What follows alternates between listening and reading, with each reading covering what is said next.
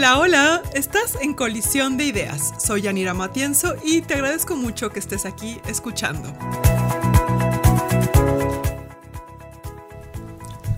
Hola, ¿cómo están? Bienvenidos a un episodio más de Colisión de Ideas. Este es nuestro tercer episodio y me encanta estar aquí con ustedes para platicar sobre temas de innovación, creatividad, futuros, eh, desarrollo de equipos de trabajo. Y bueno, este episodio para mí es muy especial porque es uno de mis temas favoritos, consentidos, uno de estos temas que de verdad me hace chinita la piel y me encanta hablar de él y me parece que es sumamente necesario traerlo a la conversación nacional. y, ahorita sabrán por qué. Eh, lo que quiero platicar hoy con ustedes es sobre el pensamiento de futuros o future thinking.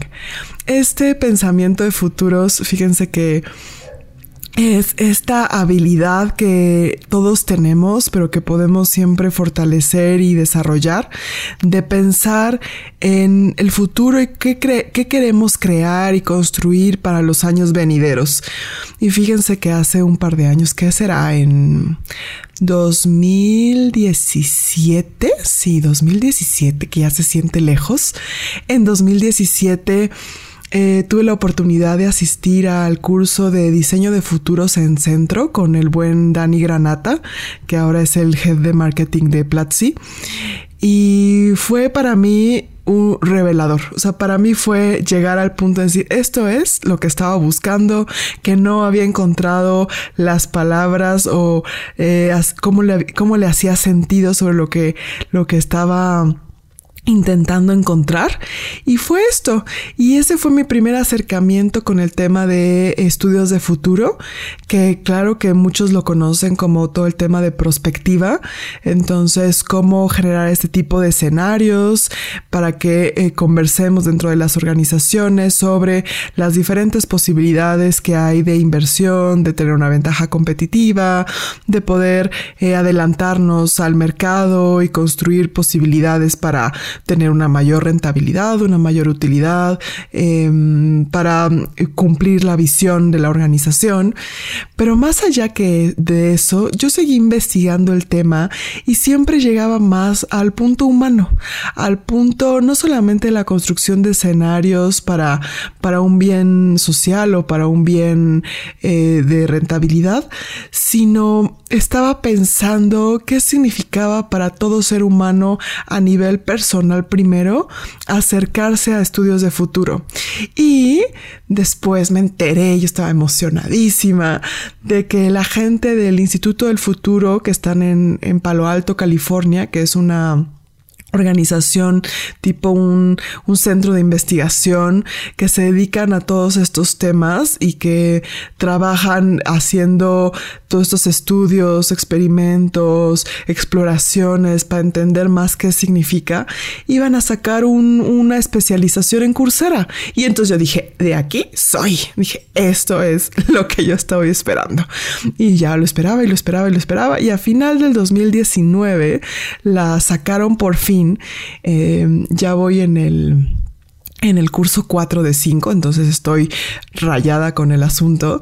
Y, y, entonces empecé a ver que mucho lo que yo había estudiado del 2017 para acá empezaba todavía a cobrar más sentido, empezaba a tener una, una cierta coherencia en lo que estaba buscando. Y me encantaba que ellos lo que querían era abrir el contenido de futuros a cualquiera, a cualquiera que estuviera dispuesto a ver con, con una visión distinta lo que significaba construir mejores futuros para todos. Y saben que eh, este, tienen toda la razón, tienen toda la razón, porque una de las, grandes amenazas que tenemos como sociedad es el cortoplacismo, es esta situación de ver solamente hasta donde nuestra nariz llega, esto de, de, de, pensar en lo que soluciona mi momento inmediato, lo que es más eh, cercano y más eh, impulsivo del momento y, y lo que se requiere de fortaleza, de paciencia, de perspectiva perseverancia, de mucho estoicismo, el entender que estas decisiones que estamos tomando ahora tienen una repercusión directa en el futuro a corto, mediano y largo plazo. Entonces, generar una visión de, de futuro, una visión a largo plazo, el incrementar en la sociedad una imaginación de futuro, tiene muchísimas ventajas. La posibilidad de decir es que ¿Qué es lo que estamos haciendo? ¿Qué decisiones estamos tomando? ¿Estas decisiones son resilientes? ¿Esto nos está llevando a generar una prosperidad para todos y una prosperidad abundante para las siguientes generaciones, para mi yo dentro de 10, 15, 20 años y no solo para lograr salir del 2020 airosos? Entonces, con todo esto, bueno, yo emocionadísima de platicar este tema con ustedes que me encanta. Veamos si lo hacemos en un episodio o varios. Eh, pero creo que es, es muy relevante porque Latinoamérica está muy atrasada en construir estas iniciativas, espacios y posibilidades para hablar del futuro y para hablar de los países que queremos. Y eso lo vemos, me parece, en, eh, en el día a día, ¿no? Que nos hace falta tener un proyecto de nación o nos hace falta verlo más allá de nuestros, de nuestros ojos y abrir la conversación hacia otros. Entonces, pues empecemos. Ustedes... Eh, saben y lo ven todos los días que la cosa está cambiando y la cosa cambia cada vez más rápido, más aceleradamente eh, y eso no es nuevo, ¿no? Este, hemos tenido diferentes revoluciones industriales, momentos en que todo cambió y que el ser humano tuvo que volverse a adaptar y volverle a hacer sentido lo que estaba viviendo.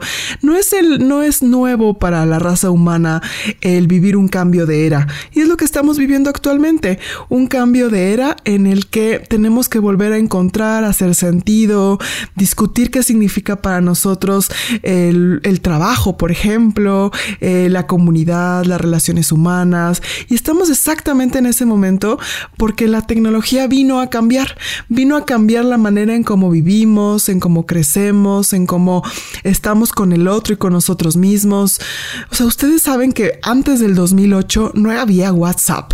O sea, antes del 2008 no había WhatsApp. ¿Qué hacíamos? No había selfies, oigan, no se podían tomar una selfie porque no había cámaras frontales, no había eh, este, audífonos inalámbricos. No existía Waze, no existía Uber, no existía Airbnb, no existían los coches autónomos. Entonces, del 2008 para acá, hemos vivido una gran transformación. Ahora ya no necesitas eh, entrar a las páginas de los hoteles para conseguir una habitación, eh, no necesitas llamar por teléfono. ya hasta he escuchado personas que les choca que les llamen, ¿no? Así, mándame un, un, este, un mensaje de audio, mándame un WhatsApp. Entonces, eh, todo va a cambiar ahora tenemos emojis, que antes no teníamos. Y así lo vemos en todo. Antes teníamos periódicos y ahora tenemos eh, los programas de noticias en YouTube, como El Pulso de la República de Chumel Torres. Eh, antes solo teníamos a López Dóriga aquí en, aquí en México. Eh, antes teníamos las bibliotecas, eh, estos eh, centros del saber, donde se contenía toda la información importante y ahora tenemos Google, donde podemos buscar y hay que encontrar a veces entre la paja, pero uno puede encontrar joyas, realmente joyas de conocimiento. entonces, todo ha ido cambiando. Ahora tenemos no solo periódicos, tenemos plataformas de información como Pictoline, que nos da todo de manera gráfica y, y este, y de fácil consumo. Entonces, e, eso lo vemos muy claramente en temas de información. Luego lo vemos, por ejemplo, en temas de entorno digital. Los niños saben eh, manipular un iPad o una tableta mucho antes de lo que saben hablar o que saben escribir y tenemos ahora otras posibilidades como eh, supermercados inteligentes donde no necesitas cajeros como Amazon Go que lo estaban probando en, en Seattle. Em, o la gente de Alibaba en China que está haciendo estas tiendas Gema, donde tú puedes tener otro tipo de experiencia interactiva con la tecnología, eh, tratando de recuperar un poco, ¿no? La experiencia física de los centros comerciales. Entonces tenemos ahora eh, concursos, este, competencias mundiales de drones o competencias gigantescas mundiales de League of Legends, este videojuego famosísimo en donde se juntan miles de personas en un estadio solamente para vitorear y apoyar a sus gamers favoritos mientras están en una pantalla y todos estamos viendo cómo juegan. Tenemos plataformas como Twitch, eh, que está, eh, que es el lugar donde se encuentran todas las tribus y las comunidades de gamers. O ahora tenemos TikTok, que es esta gran plataforma asiática que viene a a disrumpir a, Instagram y a, todos los, los, competidores que ya conocemos, porque ahora todos los jóvenes están en TikTok. Em, entonces, eh, todo cambia, todo cambia y eso no es nuevo. Lo nuevo es que este cambio de era viene acelerado, viene impulsado por una tecnología que avanza a ritmos importantes y eso nos trae a pensar que estamos viviendo un mundo buca, un mundo volátil, un mundo incierto, un mundo complejo, un mundo ambiguo, y lo vemos en todo, lo vemos en los problemas migratorios, en eh, la crisis de cambio climático, lo vemos en a veces nuestra incapacidad de tomar una decisión porque tenemos tantas opciones, en nuestra necesidad de estar conectados con los otros y ahora lo vemos también con desde el otro lado, los que están preocupados por esta polarización, los que ya ven una adicción tecnológica y entonces empezamos a ver diferentes señales de que estamos otra vez buscando un nuevo sentido y que lo tenemos que volver a encontrar. Estamos hacia hacia hacia una nueva, eh, un nuevo fenómeno de ver que vamos a vivir muchos más años, muchos más años sanos, donde ya no es tan fácil ahora morirse, sino que tal vez podemos llegar a ver generaciones que, se, que superen la barrera de los 100 años y la superen bien, la superen enteros y con muchísima energía. Entonces es bueno, ¿qué haces en una vida de 100 años? ¿Y qué haces ahora? ¿Cuántos trabajos? ¿Cuánta, ¿Cuántos sabáticos tomarías? Eh, ¿Tendrías varias parejas? Varias familias a lo largo de tu vida, sería una sola. Entonces, todas estas conversaciones em, ah, son muy interesantes y a la vez tal vez te hacen sentir eh, más vulnerable o más abrumado, decir, bueno, es que yo no estaba eh, entendiendo todo lo que estaba pasando o todo esto que estaba sucediendo. Y y me parece muy relevante hablarlo y conversarlo. Y aquí quiero remitirme a un libro fenomenal que me encontré exactamente por la especialización del de, Instituto del Futuro en Coursera, que es el libro de Bob Johansen, que es el, fue presidente de este instituto por varios años. Y él escribe un libro que se llama Get There Early. ¿no? Llega ahí a tiempo.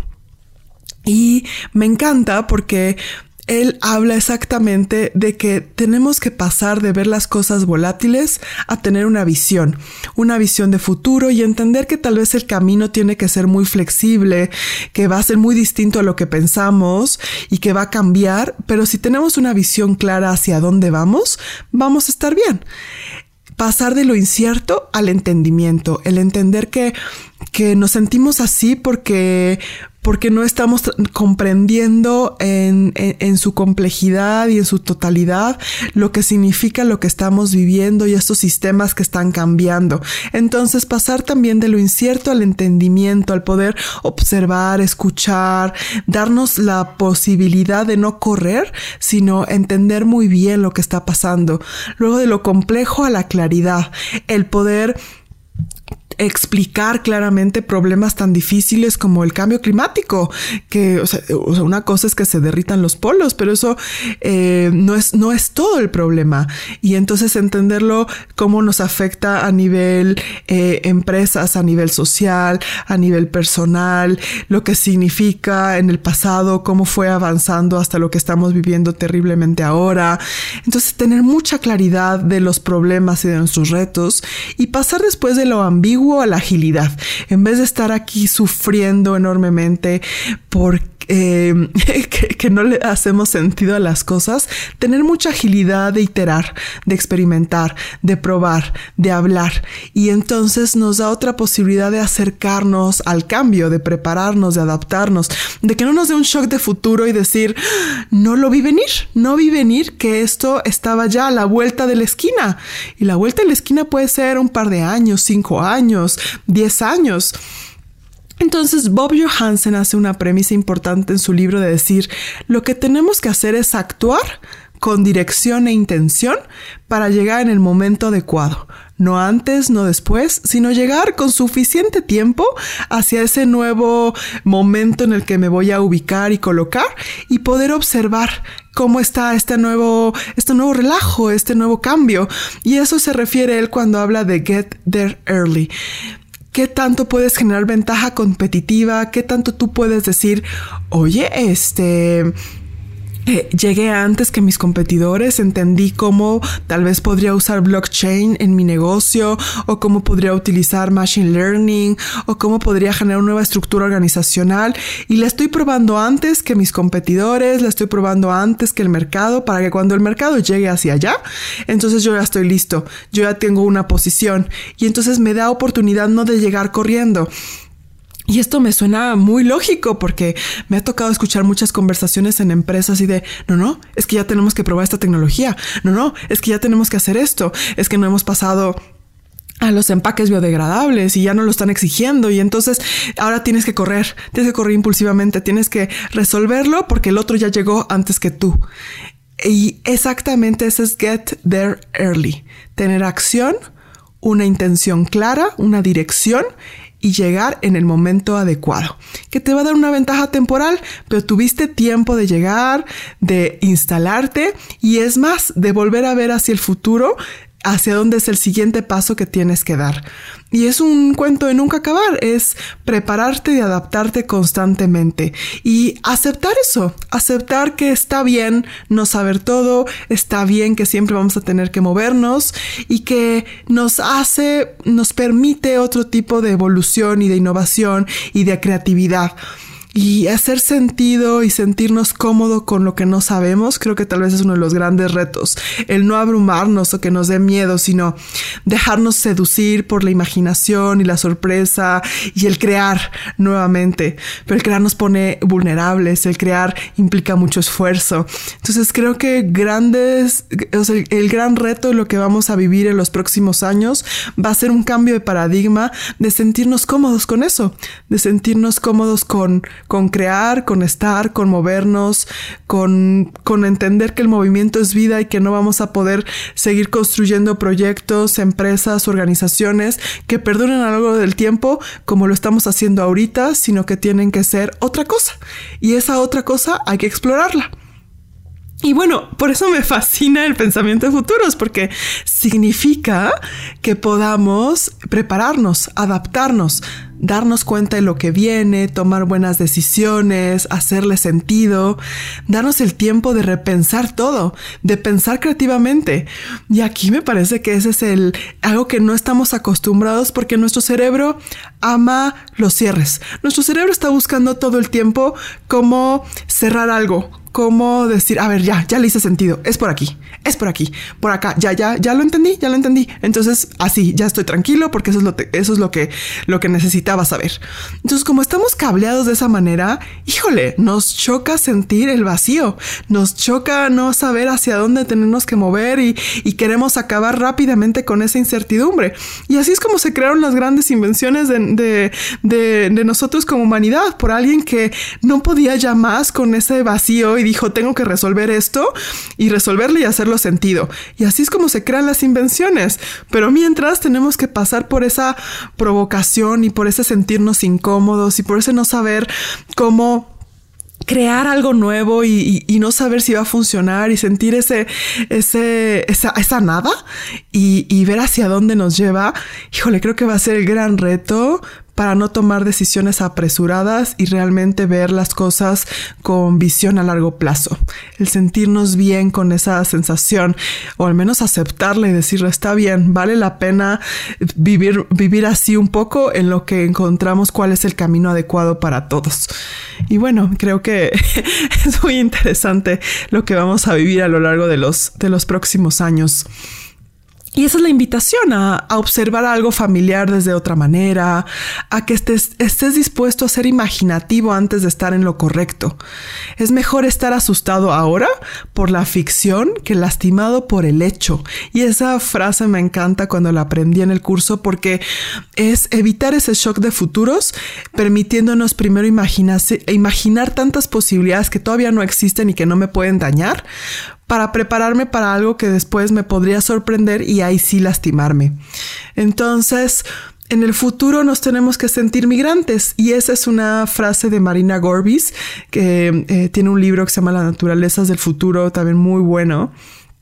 Y ella habla de la importancia de, de, de, pensar en el futuro y en ese espacio de la nada, como cuando eres migrante y te mudas a otro país a otra ciudad, cuando estás empezando desde cero algo, que te sientes eh, totalmente fuera y no lo, no sabes, este, no sabes cómo actuar y cómo ser y te sientes muy extraño. Pregúntenlo, pregúntenselo a cualquier expatriado o a cualquier persona que tuvo que huir de su, de su lugar de origen. Entonces, ser un migrante en el futuro y estar buscando sentirnos más nativos en ese espacio, eso es, eso es el juego, eso lo que, lo que nos toca ahora. Y, y yo los invitaría a todos a, a, pensar en el futuro como ese espacio donde podemos conciliar, donde un espacio neutro, donde podríamos jugar e imaginar otras posibilidades para todos, más inclusivas y más justas. Por eso se usa mucho todo esto para temas de conflicto y de para resolución de conflictos y para trabajos de paz, porque cuando dos bandos están eh, preocupados y, están este, tirándose a la yugular y tratando de matarse unos con los otros, la única forma de lograr un tratado de paz es pensar en un futuro que todavía no existe, pero que nada está dicho y que ahí tal vez sí podríamos coexistir. Y, eso es, eso es la posibilidad de imaginar, imaginar socialmente, de incrementar esas posibilidades para todos. Entonces, bueno, después de esta, de esto, que todo lo que les estoy platicando y esta conversación que les, que espero que les parezca interesante, les quiero dar algunos tips y algunos em, consejos de lo que podemos ir haciendo para prepararnos para ese futuro. Y eso es el concepto más sencillo que es primero entender las señales y los motores de cambio. Estos dos conceptos. Y es muy fácil. Piensen ustedes, visualicen en una ola. Una, una ola preciosa, majestuosa. Y también pueden visualizar una ola muy pequeña, ¿no? Que apenas se ve, o un tsunami. Entonces las olas son esas señales, son esos ejemplos específicos del futuro en el presente que nos hacen decir, mm, mira, eso está cambiando, eso no lo había visto, qué interesante, que nos da curiosidad y que decimos, órale, wow, o sea, eso, eso, eso, cómo se come, eso, cómo funciona, eso me, eso me impacta a mí en mi negocio, en mis proyectos, en mi vida personal y familiar, en mi comunidad. Y esas señales son pequeños destellos de cosas que están cambiando y la gran pregunta es qué es lo que está abajo de eso. Y bueno, abajo de la ola está la marea, están esas corrientes masivas que funcionan dentro de todo el ecosistema marítimo. Entonces, las mareas son esos drivers o esos motores de cambio, esas grandes fuerzas de futuro que están moviendo las cosas. Pueden ser temas de tecnología, Yeah. Por ejemplo, la inteligencia artificial, eh, cambios demográficos como que las poblaciones están envejeciendo o que tienes muchos jóvenes tal vez que no están entrenados todavía o que no están, no tienen seguridad social o que no están ahorrando para el futuro. Tienes una rápida urbanización, ¿no? Eh, personas que están dejando el campo para venirse a las zonas, a las zonas urbanas, eh, los cambios en los poderes económicos globales. Ya no es solamente es Estados Unidos, ya tenemos a todos los gigantes asiáticos eh, moviendo, moviendo las cadenas, usando un término de fútbol americano, pero moviendo, moviendo el juego. Y tenemos un tema de escasez de recursos y cambio climático, que también es una gran marea que va a mover todo. Entonces, ¿cómo le hacemos para que todo sea abundante si tenemos esta, esta crisis en nuestro planeta? Entonces, son esos motores de cambio que, que modifican y que, y, que están, eh, y que están haciendo que las cosas vayan hacia una dirección o la otra y que entonces son oportunidades y retos para construir nuevas iniciativas. Entonces imagínense siempre estar observando las olas y las mareas. Y entonces tú dices, ah, qué interesante.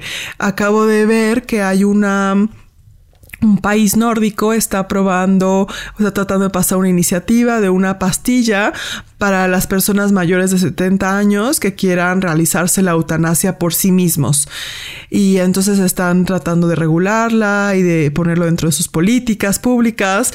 Entonces yo digo, bueno, antes de pensar si estoy de acuerdo, no estoy de acuerdo, si es, si, es algo bueno, si es algo malo, porque esa es la gran, eso es lo que nuestro cerebro está intentando. Nuestro cerebro está intentando cerrarlo rápido. No, no, no, no, no, no, no, no, no me parece, no me parece, no, no, no, estoy de acuerdo con que suceda eso. Entonces nuestro cerebro ya está, está tratando de cerrar ese asunto hacerle sentido y, acabar con ello. Entonces decimos, no, no, a ver, vamos a ver, o sea, ¿qué significa eso? ¿Por qué está pasando? ¿Qué es lo que me dice detrás de esa señal? ¿Por qué las personas quisieran acabar con su vida después de los 70 años? ¿Qué significa? Eh, ¿Qué representa eso? Estamos pasando por una sociedad en la que tenías que vivir hasta ¿Hasta cuándo? Y ahora, ¿por qué ya no? ¿Y, y, hay dinero detrás de eso? ¿Quién está invirtiendo en ese tipo de tecnología? Em, ¿Cuál es ese driver detrás? ¿Por qué las personas eh, quieren estar, quieren eh, tener esa posibilidad o esa libertad? ¿Qué significa? Em, ¿Qué pasaría si esa señal eh, tomara más, más ritmo, más momentos, si se volviera más grande, si lo tomaran otros países, si volviera mucho más popular, si se volviera distribuida, si fuera algo que, que te dieran en el seguro social? Em, ¿Qué significaría si dentro de 10 años esa señal fuera amplificada? ¿Es un futuro posible en el que me gustaría vivir? Y entonces y simplemente imaginar, buscar diferentes opciones, ideas y decir, bueno, ¿qué pasaría si no existiera esa pastilla entonces? ¿Qué pasaría con las personas que, que ya no quieren vivir? ¿Y, qué, qué sucedería? Entonces, uno no tiene la respuesta porque nadie puede predecir el futuro, pero sí podríamos conversarlo colectivamente, entender qué es lo que sucede y este, y entonces decidir si eh, nos hace falta elementos nuevos o eh, otros, otros componentes para conversar de esos temas. Eh, entonces se vuelve todo muy interdisciplinario, pero nos permite hacer una reflexión imaginativa para saber qué es el futuro en el que le estoy apostando. Y así con todo, ¿no? Este, por ejemplo, los coches autónomos. Eh, me imagino viviendo en un futuro donde hay coches autónomos, donde ya no necesitamos, por ejemplo, eh, traileros, personas que lleven la mercancía de un punto A a un punto B, porque ahora lo hacen las máquinas de forma autónoma, sin necesidad de intervención de un ser humano. Entonces, el usar una imaginación positiva y entender los beneficios que tienen todos estos, eh, estos posibles escenarios y después pensar en todos aquellos eh, desencadenantes de nuevos problemas que llegarían, porque pues no existe la panacea y cualquier cosa que creemos va a traer una nueva serie de problemas y retos que tal vez eh, van a volver a cambiar todo el juego. Y eso es el pensamiento de futuros, el tratar de adelantarnos a esos retos que vendrían por haber construido esa tecnología o ese nuevo invento o por, esa, o por tener esa nueva organización social. Y, ahí está, entender las señales y los motores de cambio. Como ven, eh, eh, eh, es bien importante entender la ola, la marea. ¿Por qué? porque vamos a tener que aprender a surfear si no queremos que el tsunami de la nueva era y la nueva revolución creativa nos caiga encima. Y si no hay de otra, lo que necesitamos es no caer en un shock de futuro y aprovechar toda nuestra capacidad humana, creativa, de invención, de interacción con el otro, de empatía, para poder pensar e imaginar qué futuros queremos crear. Y entonces sí poder entender qué tenemos que regular, dónde tendríamos que poner ponerle más dinero, em, que todos tengamos una voz y un voto sobre lo que está sucediendo para que no sean unos cuantos, ya saben, eh, puros hombres blancos en un consejo en el piso 50 de, Nueva York o, o, de cualquier lugar eh, en San Francisco, que decidan el futuro, que lo decidan por nosotros. Entonces me parece algo tan social el, el permitirle a la gente que entre a estos temas y que converse y que, y que se sienta tal vez provocada, incómoda y curiosa, pero diga, yo también quiero un pedazo de esta conversación y entender qué significa para mí y que no me caiga encima, sino aprender a surfear la ola. Y esa sería mi última mi última reflexión y los invito a acercarse al tema de pensamiento de futuros. Les voy a dejar la liga del curso en Coursera de la especialización, los libros del de Bob Johansen y algunos sitios que pueden eh, utilizar para, eh, para estar analizando señales. Por ejemplo, al menos ahorita les menciono tres. Está futurism.com que tiene muchísimas tendencias y cosas que están haciendo em, muy disruptivas. Eh, otro es TechCrunch que eh, tiene muchas noticias de startups, que entonces vale mucho la pena como ver qué hacen las startups y qué, quién les da dinero, quiénes tienen inversión. Y eh, la BBC tiene una sección también de futuro, eh, BBC Future. Entonces vale mucho la pena verlo, que se tiene un componente más social y más global. Entonces está bueno como son tres lugares donde puede empezar tu conversación y empezar a monitorear las señales, regresar a ellas, anótalas, coleccionalas, aquellas que te interesa. ¿Qué te, qué te interesa ahorita? El futuro de las bibliotecas, el futuro de las universidades, el futuro del trabajo, el futuro de la, eh, de la inteligencia artificial la automatización, el futuro de los coches autónomos, eh, lo que sea, lo que sea está bien. El futuro de las mismas mascotas, por ejemplo, el futuro del matrimonio, este, el futuro de vidas de 100 años, lo que quieras, encontrarás señales y dirás, bueno, esto se relaciona, esto puede, esto lo puedo imaginar y está increíble. Eh, y de ahí es llenarte de curiosidad y de emocionar eh, y emoción de imaginar otras posibilidades que tal vez no habías considerado. Es verlo familiar con nuevos ojos. Muy bien. Oigan, pues qué felicidad hablar con ustedes de este tema. Me encanta, me encantará saber qué opinan y eh, estoy preparando los newsletters donde tengan toda esta información de estos tres episodios que llevamos y eh, nos vemos en un episodio 4 y un gusto estar con ustedes aquí en Colisión de Ideas.